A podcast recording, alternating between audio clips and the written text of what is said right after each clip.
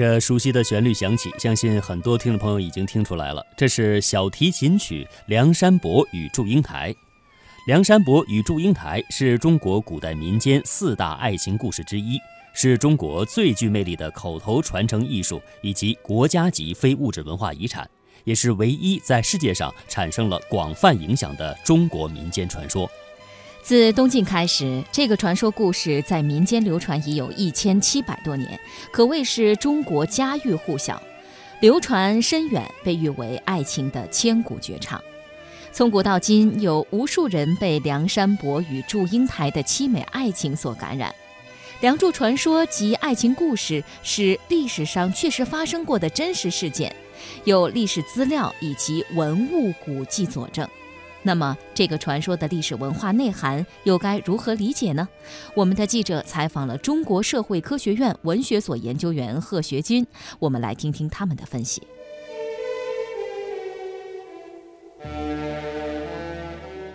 当我们说到世界文学当中爱情悲剧的时候呢，可能很多人啊都会想到莎士比亚的《罗密欧与朱丽叶》。嗯，那但是在东方的中国同样有着一出凄美浪漫的爱情悲剧，那就是家喻户晓的梁山伯与祝英台的故事。那梁山伯与祝英台的故事在中国可以说是流传非常的深远，被誉为是爱情的千古绝唱哈。那说到这个梁祝的故事啊，我们马上会想到几个情节，一个就是祝英台女扮男装求学，与梁山伯同窗共读，产生爱意。嗯，祝英台呢被迫嫁给马公子。以及最后的祭坟化蝶，那这个美丽的爱情传说，它一开始就是这样的吗？它一开始没有那么多的情节，嗯，但是基本干节是有一点的。大家一般都比较熟悉的梁祝故事呢，都是从一九四五年拍摄的越剧电影《梁山伯与祝英台》中间的这个情节。对，东京时期呢，就说浙江上虞县朱家庄的一个朱员外的女儿祝英台呢。扮成男装到杭州去求学，在半路上呢遇上了书生梁山伯，两个人呢就结拜为兄弟了。同窗学习三年呢，形形不离。嗯，祝英台呢就爱上了梁山伯，在回来的路上呢，他就不断的启发梁山伯，希望能够结成金元之好吧。嗯，但是呢，这个梁山伯呢怎么也不理解这一条，最后呢阴差阳错，祝英台呢就被迫呢嫁给了马文才了。梁山伯知道这个真相以后呢，很痛苦，最后就病身亡了。嗯，祝英台听到梁山伯死后的消息呢，他要求在出家的途中呢，到山伯的墓前呢去祭拜。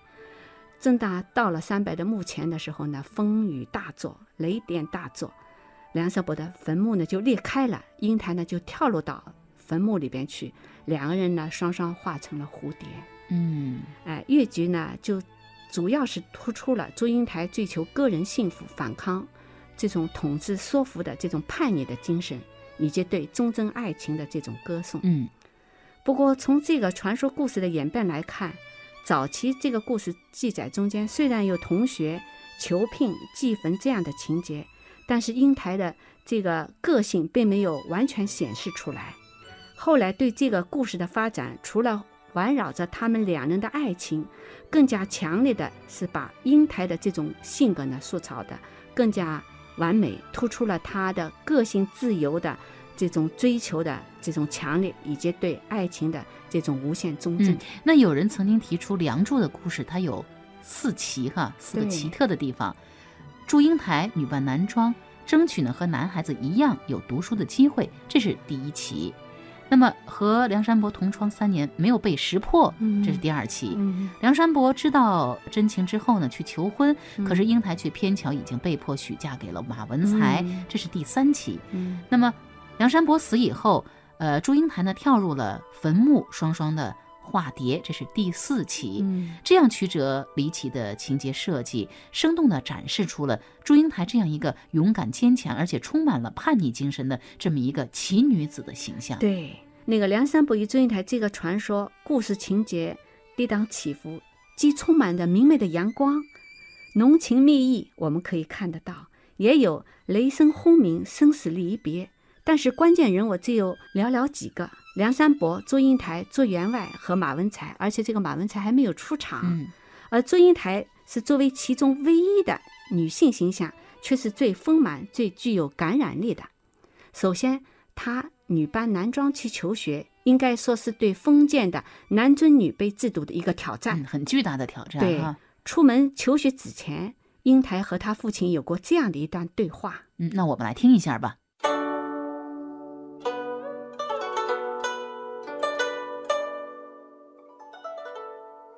爹爹，女儿如果乔装成男子模样，没人能够看出来。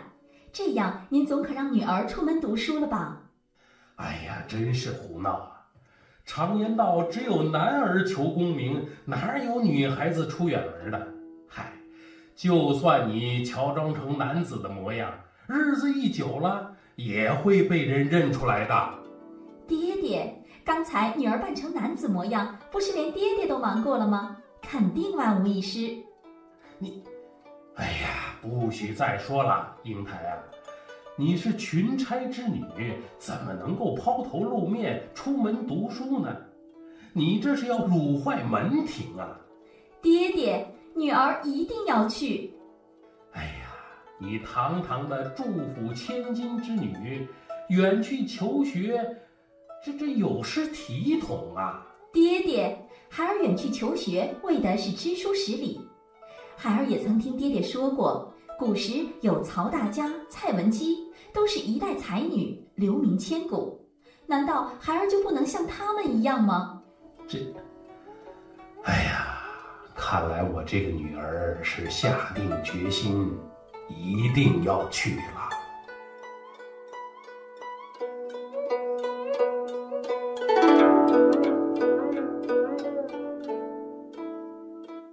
那从这段对话当中啊，我们不仅可以看出祝英台的聪明哈，她想出了女扮男装这样的一个方法，最终呢说服了自己的父亲。同时呢，我们更加看到了祝英台的决心和抱负，她不想只做一个养在深闺的大家闺秀，呃，更想呢留名千古，有自己独立的这种思想见解。对，祝英台女扮男装外出求学，是她叛逆性格的第一次表现，嗯，是极为重要的一步。他说到了汉代的班昭和蔡文姬，他们都是历史上博学多才的女文学家。对，周英台希望她自己这样，她不是想留名千古，嗯，他是希望选择自己外出求学，是对封建礼教中间是一个很大胆的这样的一个叛逆的行为。对，古时候很强调女子无才便是德，对呀，女子不能抛头露面的，考取功名是男子的事情。这个时候。男尊女卑的思想让古代的女子完全与社会阻隔了，而且祝英台外出求学，是让她从此冲出了家庭的牢笼，进入到社会这个广阔的天地中间去，给她释放了个性的这种机会和空间。对，那说到女扮男装呢，在中国文学史上还有一个。花木兰，我们以后的节目当中会提到哈。不过木兰呢是女扮男装代父从军这么一个五官的形象，表现出是她的孝。而祝英台女扮男装呢，可以说是顺从自己的意愿，体现的呢是她主动去要求思想解放、个性解放这么一个形象。对，主动热烈追求个性解放，在。祝英台的形象刻画中间是非常重要的。嗯，在古代的才子佳人的文学创作中间，我们经常看到的是墙头马上这种男女互相爱慕、互生情愫的这种故事。那我曾经读过唐代诗人白居易的有一首诗叫《井底饮银瓶》，这首诗是这么写的：他说，妾弄青梅凭短墙，君骑白马依垂杨。墙头马上遥相顾，一见知君即断肠。那墙头马上这一次就是来源于他的这个诗作。那么这首诗当中描绘出了一个年轻女子依靠在院子的墙边，一位骑着白马的王子路过，双方呢一见钟情，可以说他们彼此的情感是非常明确的哈。但是在呃梁祝的故事当中啊，因为祝英台的女扮男装嘛，虽然祝英台对梁山伯日久生情，但是梁山伯却一直认为他是男儿身。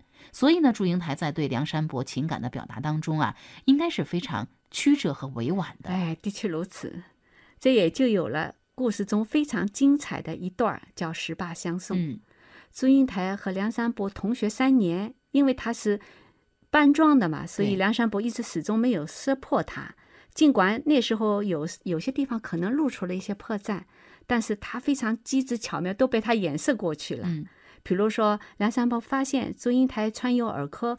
耳朵洞，嗯，按理说应该是女子才会对他起了疑心。那么祝英台就解释说：“他说我们家中怕儿子不好养活，所以呢把我当女孩子来养了。”那么后来呢，祝英台收到了家里的书信，叫他回去。这个时候，梁山伯呢一路上送他。祝英台呢多次想表达自己的心结来试探梁山伯，暗示自己是一个女子，但是梁山伯却一直是傻乎乎的，嗯，不明就里。好，那我们就先来听一下越剧中的这个唱段。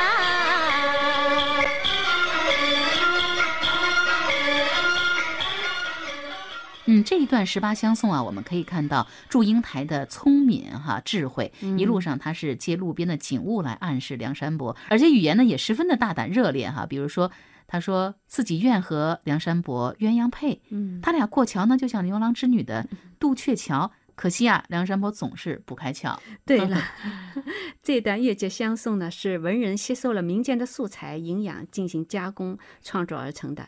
因为他很好的表达了情节的发展和人物的心理，被民众接受了，为大家热爱和熟知。很快，他在民众口头流传中间呢，广泛的传播。嗯，正是梁山伯这种善良朴直吧，嗯，甚至于到了这种愚钝的这种性格，更加突出了祝英台的随机应变的智慧和热烈的情感、敢作敢为的性格了吧。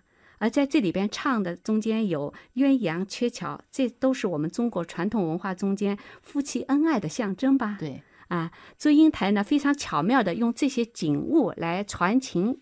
达意也表现出中国人表达感情之间的独特和含蓄性。对中国人的情感表达向来都是充满这种含蓄的哈，所以经常呢是借物抒情，借物传情。比如我们在《诗经》当中就有，呃，昔我往矣，杨柳依依；今我来思，雨雪霏霏。就是用自然界当中的景物呢来表达个人的情感。而在这一段十八相送当中呢，祝英台更是淋漓尽致、大胆热烈，还主动的去创造机会，谎说自己呢有一个胞妹，面貌啊、性情啊和自己一样，去让梁山伯呢提亲。对了，这个情节的设置啊，就顺理成章的引出了后来梁山伯去求亲不成，而最后呢相思郁郁而死。嗯，而且我们看到梁山伯一旦知道了真相以后，真是非常欣喜呀。这也说明了祝英台作为一个女子，确实是梁山伯所爱慕和追求的对象。对啊，有学识，而且非常机智聪明啊。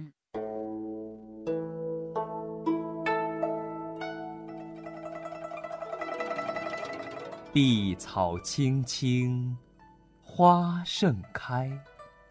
彩蝶双双，久徘徊。千古传颂声声爱，山伯永恋祝英台。同窗共读整三载，促膝并肩两无猜。十八相送情切切，谁知一别在楼台。楼台一别恨如海，泪染双翅身化彩蝶，翩翩花丛来。历尽磨难真情在，天长地久不分开。历尽磨难，真情在，天长地久不分开。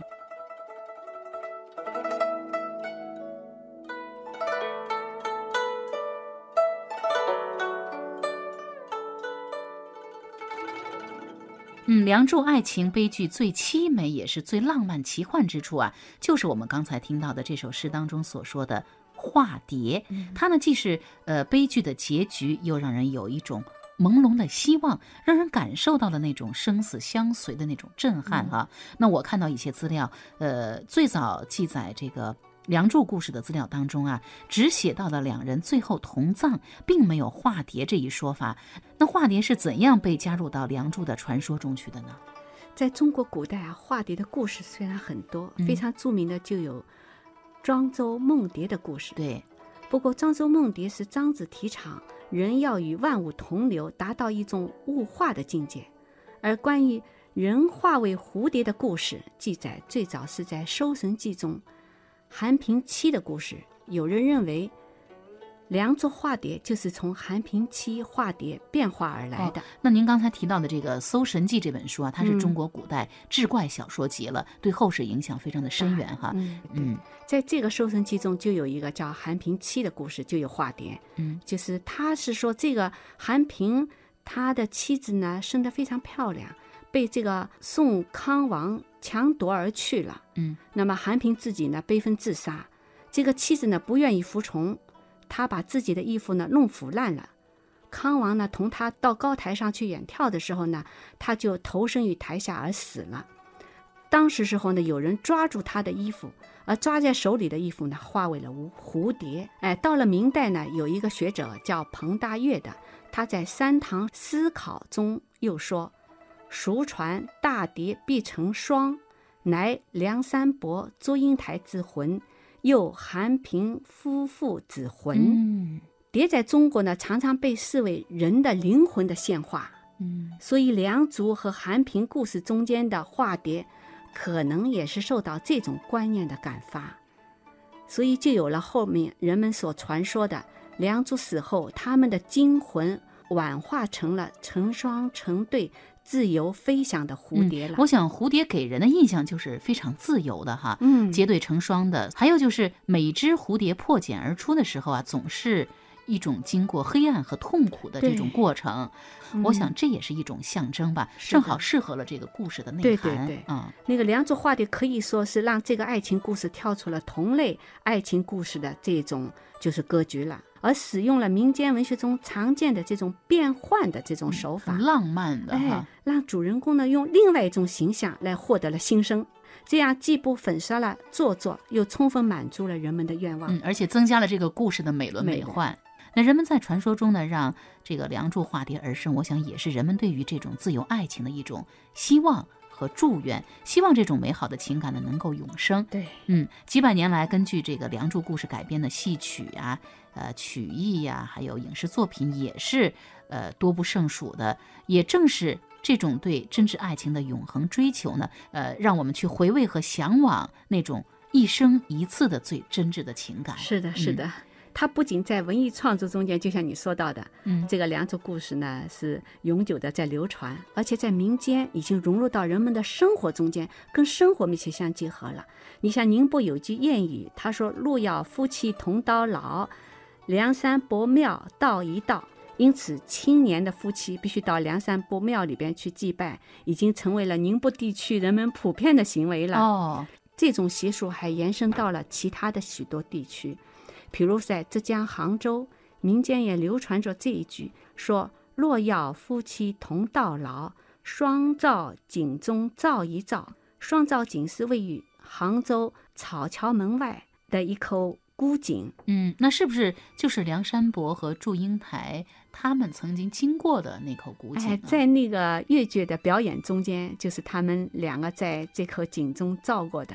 哦，所以呢，大家说在这个。中间照一照以后呢，就会成双成对了。对，嗯，那听众朋友，如果您能够到呃中国来旅游呢，不要忘了到那个地方去照一照。也希望你们呢家庭生活美满幸福的。啊，梁山伯和祝英台之间这种凄美而真挚。